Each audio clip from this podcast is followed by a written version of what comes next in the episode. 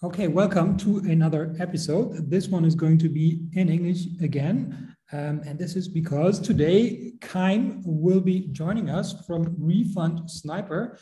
And he has a very interesting product. Um, Amazon sometimes makes mistakes, uh, maybe on purpose, maybe not. He, he will tell us.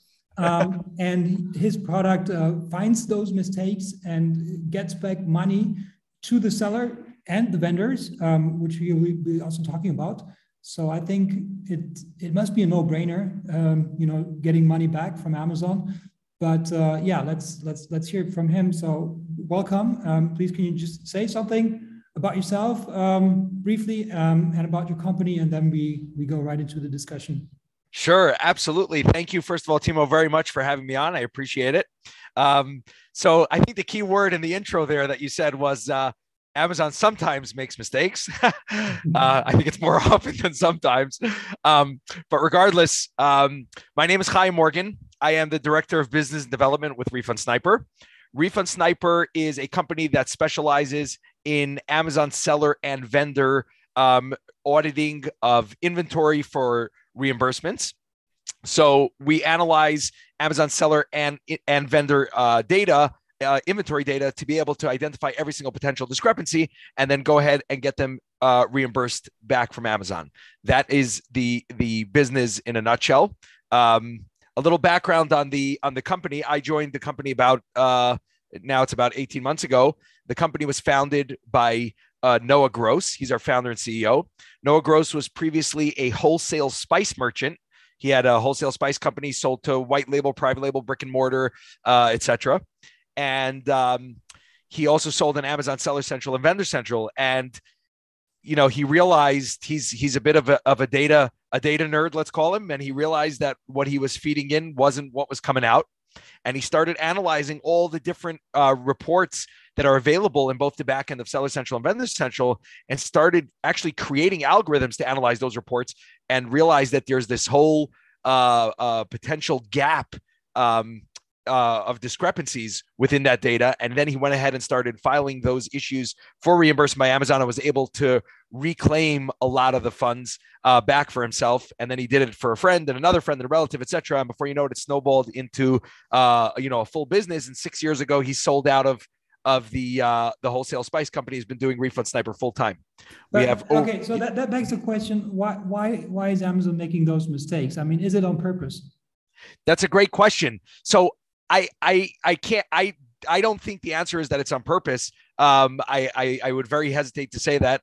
Um, I, I it's more along the lines in my mind. The way I, I, I see it is that at, you know Amazon Seller Central and Vendor Central is a very very large and behemoth operation that it's almost inevitable that these type of things are going to happen and fall through the cracks. I mean, the, the does Amazon also make mistakes um, to their disadvantage, or is it more likely than not uh, to the disadvantage of the seller or the vendor? That's a good question. Um, you know, I haven't seen it really. I haven't seen it really being that much to their disadvantage. Um, more more often than not, the the the issues end up falling into the into the seller or the vendor's court. Um, in terms of you know in terms of those discrepancies causing issues to the seller or the vendor. Uh, once in a while, will Amazon over receive something and actually uh, issue, you know, more inventory um, to the seller or vendor than what they actually sent in. It's possible, but then again, you know, they won't actually be able to fulfill those orders if the physical inventory is not there. So usually the issues are more, uh, you know, that that it's causing the, the sellers or the vendors to lose out because of it. Yeah. So so then they probably, you know, I mean, maybe maybe by neglect, um, you know, that they they, they, they're not incentivized to, to fix anything that is to their disadvantage, but maybe they're incentivized to fix things, you know, where, where they lose money. Um, and now you come in, you know, because right you you fix it, right? So so exactly how much can you can you get back? You know, like how, how often does that happen? That's that's a great that's a great question. So let's let's focus first on on you know the two seller and vendor are two totally different angles. In Seller Central, um, we find that it's you know roughly two to four percent of gross sales is what goes missing in potential discrepancies and what we're able to reclaim from Amazon. Um, generally speaking, that's a general number. Obviously, this this range varies very much. First of all, by account, based on what they're selling. Um, obviously, somebody that's selling plush toys is going to have a lot less issues than somebody who's selling, you know, glass vases. Um, but and it also has to do a lot with volume. So the more you ramp up your volume with Amazon, the the further you get along. Um, you know, in, into sending more SKUs, more uh, uh, uh, quantities, more amounts, etc. The more issues you're going to end up having in terms of of of these types of things, you know, falling through the cracks. Um, in the vendor side of things, we find that it could be, you know, one to three percent, uh, roughly of, of of gross sales. Um, but again, vendor that could be a lot larger number because the volume in Vendor Central is usually way, you know, way higher than it is in Seller Central for the most part. Um, so we find that there it's usually about one to three to, uh, percent of of gross sales. What what does go go wrong typically? I mean, like for yeah, can you can you describe like some some typical mistakes? Sure, absolutely. So in the Seller Central side of things, what ends up happening is you you uh, we account for uh, a lot of damages, losses, discrepancies, disposals, uh, incorrect disposals, um, items not being received in the first place, known as missing from inbound. Um, so there's there's a whole range of things from when the product okay, gets so in. The, I have a question on mm-hmm. this on, on missing sure. from inbound because I also get that. Um, yeah. I, I don't dispute it because because I'm not 100% sure uh, if it wasn't on me, right? So if I if I send 100 units to Amazon, I didn't mm-hmm. count them. The factory counted them, and Amazon says they received 99, right? Right. I don't know who's wrong here. You know, like maybe I'm wrong, maybe the factory is wrong, right? Maybe Amazon is wrong. Yep, that that's a that's an awesome point that you're bringing up there. Um, so th- that that is key. That it's not worth opening a case uh and and in fact you shouldn't open a case unless you know amazon is in the you know is in the wrong uh in terms of of of the way they they calculated the inventory receiving so uh, unless you know you should not be opening that case the way refund sniper deals with that is that we uh, compile a list of all the um, sh- inbound shipments that show discrepancies. We present that to the seller and we let him know that you know the, the the all these shipments are showing as discrepancies and please provide us with the necessary documentation because amazon also requires documentation for the missing from inbound piece. So you have to provide invoices bols proof of deliveries etc um, so we can't just go ahead and blindly open those cases without that documentation regardless. So we bring to the attention of the seller all those shipments that are showing as discrepancies. And then we mm-hmm. go ahead and you know they can decide they can review that and say oh well this one i'm not sure about or this one i know i didn't end up shipping in or this one i know i shorted and i never updated amazon. And they could choose so this way we make sure everybody's on the same page and we're not opening cases for them where, where potentially they don't deserve to be reimbursed. Um, that's that's when it comes to missing from inbound. The bulk of the work that we do though really is after the inbound stage when it comes to seller central. So let's just say that you sent in 100 units, like you said before, and Amazon acknowledged receipt of 99 units. Our ultimate goal is to make sure that those actual 99 units were uh, uh, uh, are ending up through the system and going where they're supposed to go. So we want to make sure that each unit is accounted for either in terms of a sale, in stock, loss, discrepancy, disposal, you know, damage, etc. Um, your Amazon inventory is always moving. You send it into one warehouse, Amazon takes it and distributes it to a bunch of other warehouses. So there's things, you know, uh, interfacility transfers, and there's plenty of room during that time for things to get damaged and lost etc. So our ultimate goal really is not even the inbound stage where of course we will work with sellers on the inbound when you know we present them with that data and they send us back whatever we need, but our ultimate goal is really from after what Amazon actually did acknowledge receipt of to make mm-hmm. sure that every unit ends up through the system like it's supposed to. Okay, and how does it work with vendors? Because I think there's less things that can go wrong because essentially Amazon buys it, right? So like once they bought it, uh, it's their problem, right? so that that's the way it would seem from the outside perspective in terms of vendor that you know Amazon buys it and that is you know so yes that is correct. When it comes to the inventory issues you have a lot less issues uh, with regards to damages because it becomes Amazon's merchandise the second that truck backs up to your dock and you load it onto the truck that that merchandise becomes Amazon's. Correct. However there's a whole nother side in vendor that we're analyzing and we're looking at. So there what we're looking at is we want to make sure that our ultimate goal by vendor audits is to make sure that every unit shipped into Amazon Vendor Central is uh, paid for at the right price with the right co-op fees deducted. And while it seems like that's what should be happening, uh, there's more, you know, more often than not is that's not actually what's happening. So uh, what we we analyze every single uh, uh, uh, data uh, every single piece of data that relates to the inventory and those issues, and we want to make sure that everything is accounted for, paid for at the right price with the right co-op fees deducted. So it's not so much accounting for every unit of inventory as it moves to the Amazon lifecycle because that inventory already belongs to Amazon. Uh, you know, opposite from Seller Central. However, we want to make sure that the vendor was actually paid for that inventory that they sent mm-hmm. in at the right price with the right co-op fees deducted. And and I, I know quite a few tools that that that that do refund um, for sellers, but I haven't heard one that that does it for vendors. Are, are, I mean, are you aware that, that, there are other tools that, that offer that for vendors?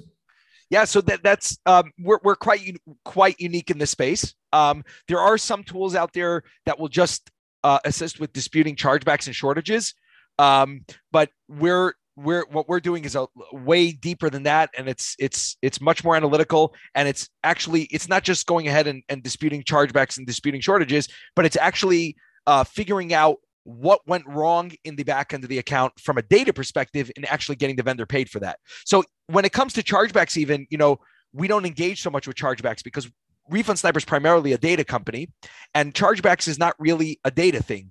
It's more of a he said she said. So if amazon claims that the shipment was packed wrong or that there was a late shipment charge, etc. We don't actually work at that company to know what took place.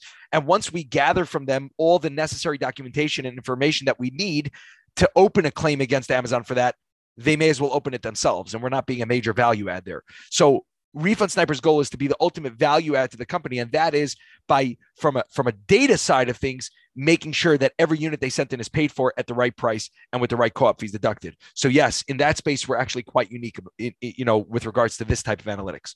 Okay and and who's claiming um, the or who's filing the, the the tickets? Is is that you or is that the the seller and you just prepare everything?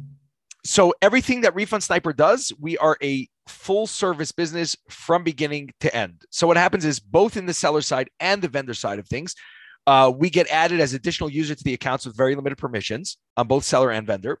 And then we go ahead and we analyze the data for potential discrepancies, both on the seller and the vendor side. In the, again, like we said on the seller side, we're looking for those uh, potential discrepancies within uh, uh, inventory discrepancies with issues that happen to their inventory. And in the vendor side of thing, we're looking, uh, you know, to make sure that they were that that every unit gets paid for at the right price with the right co-op fees deducted. So we analyze all that data. We run it through our internal algorithms that we've built to analyze that data. We identify the list of every potential discrepancy, and then we go ahead and we file every uh, single case manually, no bots, no auto opening or creation of cases, nothing like that. We have a team of in-house data analysts. We don't outsource any of the work that we do.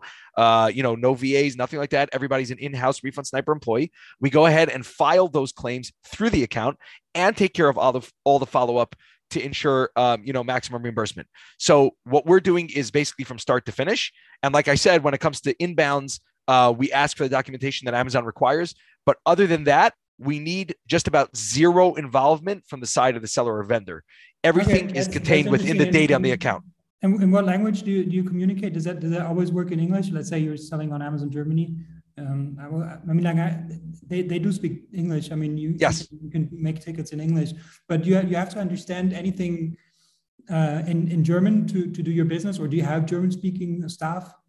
Uh, no, so actually we don't. We you know everything we could do, we could use you know uh, a translate you know a translate program to be able to translate if there's anything that we need to understand.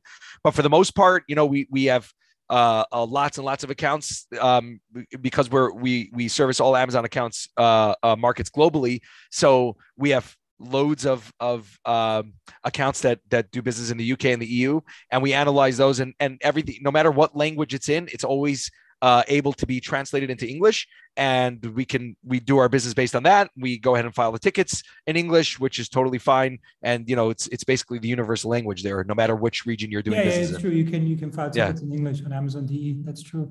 Um, yeah. All right. Um, and is, are there any issues like when you when you get added to the account, or I don't know, like is it complicated? I know like you need to have like an SMS verification process, and I know some people are probably concerned about uh, data privacy and, and whatnot. You know, when, when when they add you to the to the account. Yeah, so um, we obviously put NDAs in place with every company you know that would like them. We have we we offer that to every single company that we work with, so they know that their data is one thousand percent private. Um, we the way it works with with with us, we get added to the account as a user with very limited permissions, so we can actually we can barely see anything in the account. We can barely do anything in the account. We just need access to the data and the ability to be able to open those tickets with Amazon. Um, as far as the the SMS codes that you're saying, we need that only the first time that we get set up with the account. Um, after that, we have um, we have the the the Authenticator app, which we add to the account, and then we're able to get those one-time passcodes through the Authenticator app. So it's only just a one-time. You know, we have to liaise one time just to be able to get those codes. Mm-hmm. mm-hmm. Okay, and okay, so so that sounds like um like a no-brainer. Like I said in the intro, like you do all the work, I get the money back, right? So what what do you charge like uh, for for your service? Yep. So our our fee is 30% of what we're successful at getting you back from Amazon after you have been paid by Amazon. And that's both in the seller and the vendor side. So in the seller central side of things, um, we get, you know, we bill, no, there's no monthly fees, no setup fees, no audit fees, no ongoing fees. It's 30% of what we're successful at getting you back from Amazon. And we do not charge the fee at all when Amazon reimburses those claims with inventory, even though Amazon puts a dollar value on those reimbursements.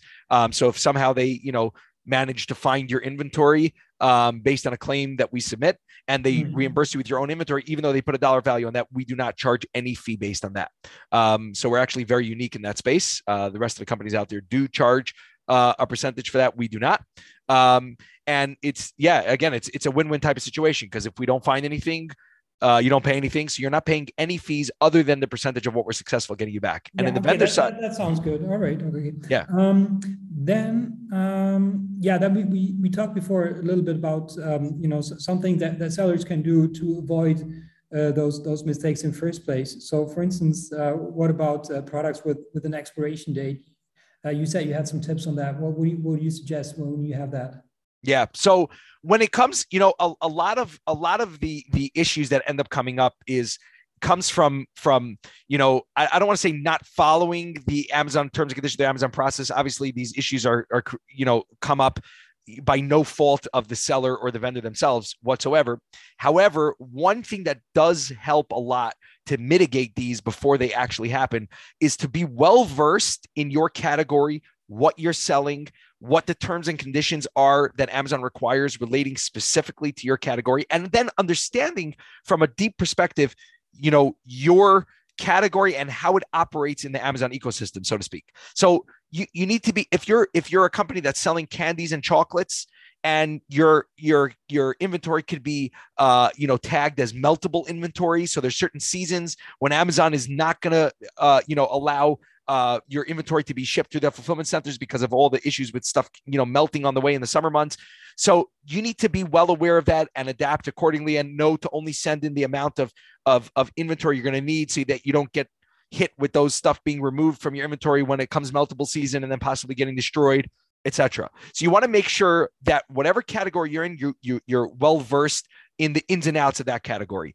And any, regardless, this is something universal uh, of any category that you're selling in. You want to make sure that you are very on top of your inventory to only have, you know, a 30 to maybe 45 day supply at Amazon at any given time. This is going to help avoid issues.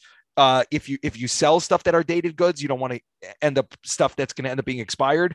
And just in general, you don't want to end up being overstocked by Amazon in general ever. First of all, that hurts your IPI um, which is your your yeah. inventory inventory performance index, which is one of which today with the limited restock that you know Amazon has instituted since COVID, like that's that is something that you really want to keep at, at a high number, obviously above 450, as high as you can get it though. Um, so that's something that's going to severely affect that. And then in addition to that, what people don't realize also is that if your stuff sits in the fulfillment centers for too long, you end up getting hit with long-term storage fees, which can mm-hmm. literally bleed a company's profits right out the back door. So you want to make sure that you're staying very on top of the tools um, that you know I have I've seen sellers use and I suggest to use uh, is the inventory restock tool that Amazon has, which gives you you know your 30 day running numbers um, and it shows you what Amazon projects for you to send in. But at the same time, let's also remember that you have to I don't want to say that take that with a grain of salt, but you have to do your own analytics because just because Amazon is suggesting to send that in, if let's say you're selling something that is also being sold by by other people, if you're on on, on, a, on a listing that's a popular listing, let's just say, and you're not selling, you know, private label goods or things like that, uh, you know, Amazon doesn't necessarily know what other people have in stock and what they might be sending in, so you want to proceed with caution there. Another uh, you know thing that you can do is is to to to download your last 30 days of sales um, in real time and actually compare that report to what Amazon shows in the Amazon restock tool, and then you know send in just based on that. It's better to send in more often smaller size shipments yeah, than to try to stock up way in advance, which can end up biting you in the back later down the road. Yeah, I just um, less less risk per per shipment. Right right exactly exactly yeah. that. Yeah some people you know want to have it that you know it, it saves you money in the shipping if you ship more and in addition to that also it's just like a set and forget type of thing like okay i sent in my inventory and i'm good to go and i don't have to worry but at the same time that could actually backfire on you where it's going to cost you more money if you get stuck with too much inventory there that you either have to remove or pay long long-term storage fees on you know and and then that that leads to a whole a whole uh, a whole list of other issues. So yeah, it's like diversification also. Right. Um, yeah. All right. Any any other tips you have for for sellers or vendors to to avoid issues with Amazon?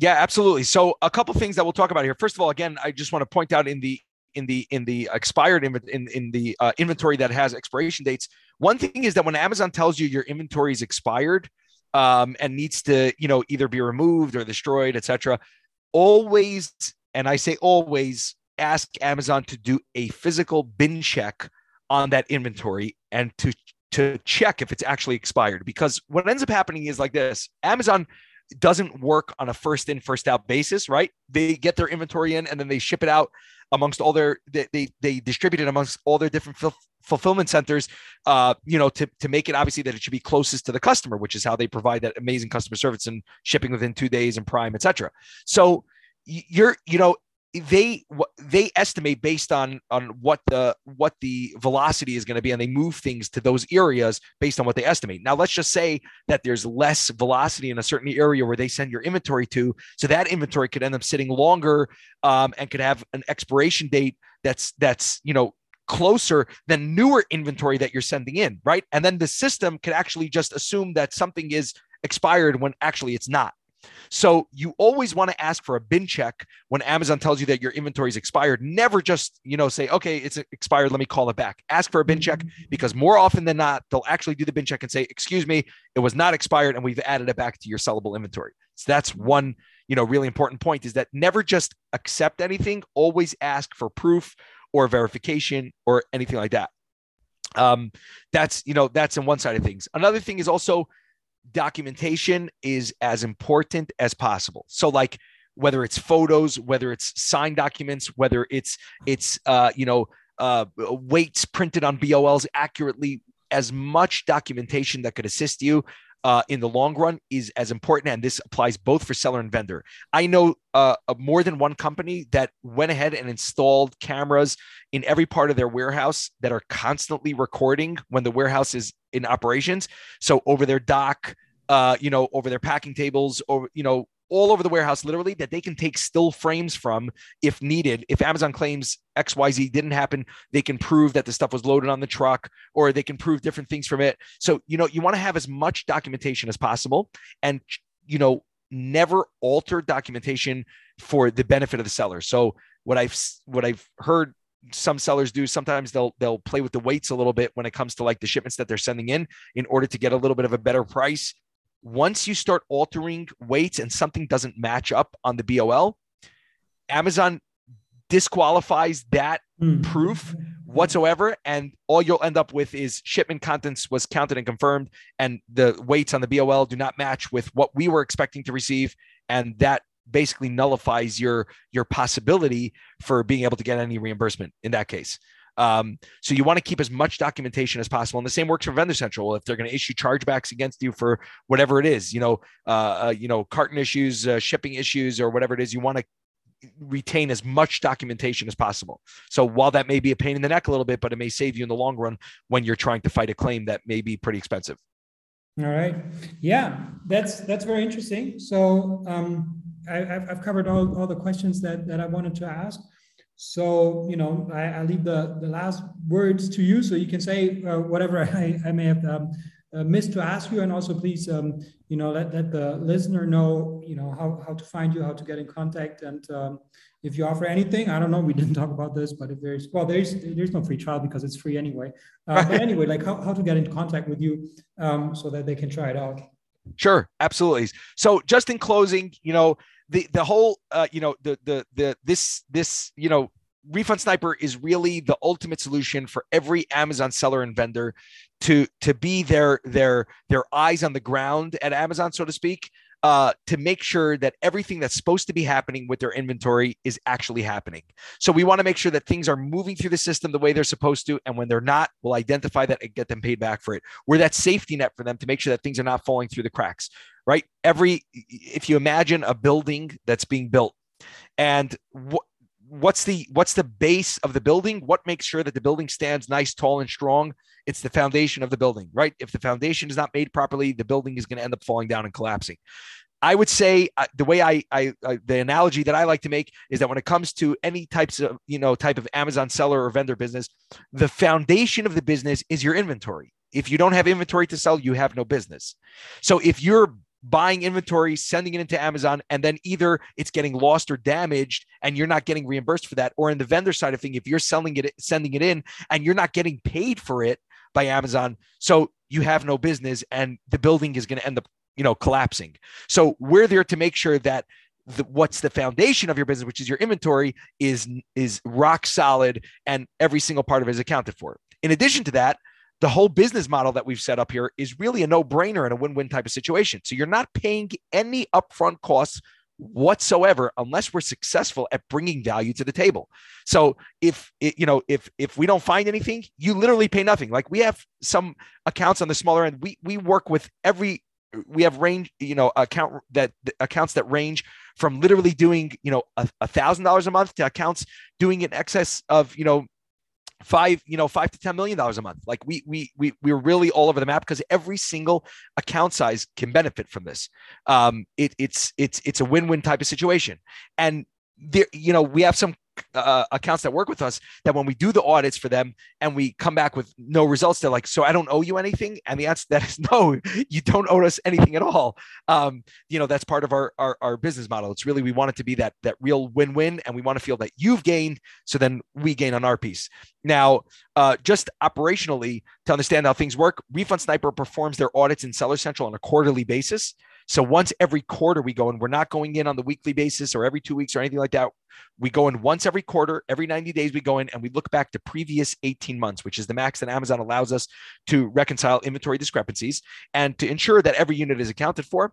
Once your audit completes, audits generally take anywhere from about two to four weeks to complete. Once the audit completes, we go ahead and issue a very comprehensive report through our customer portal where they'll be able to log in and see all the details um, that relate to the to the uh, uh, the outcome of of of of that audit, um, and then we go ahead and schedule them for another audit 90 days later.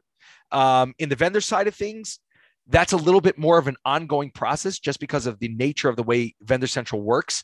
Uh, it's it's really a process the way we analyze the data and then start submitting the claims to Amazon, and then it's got to move through the Amazon Vendor Central uh, system, and Amazon has to approve them for payment, and then it gets queued for payment based on whatever their terms are.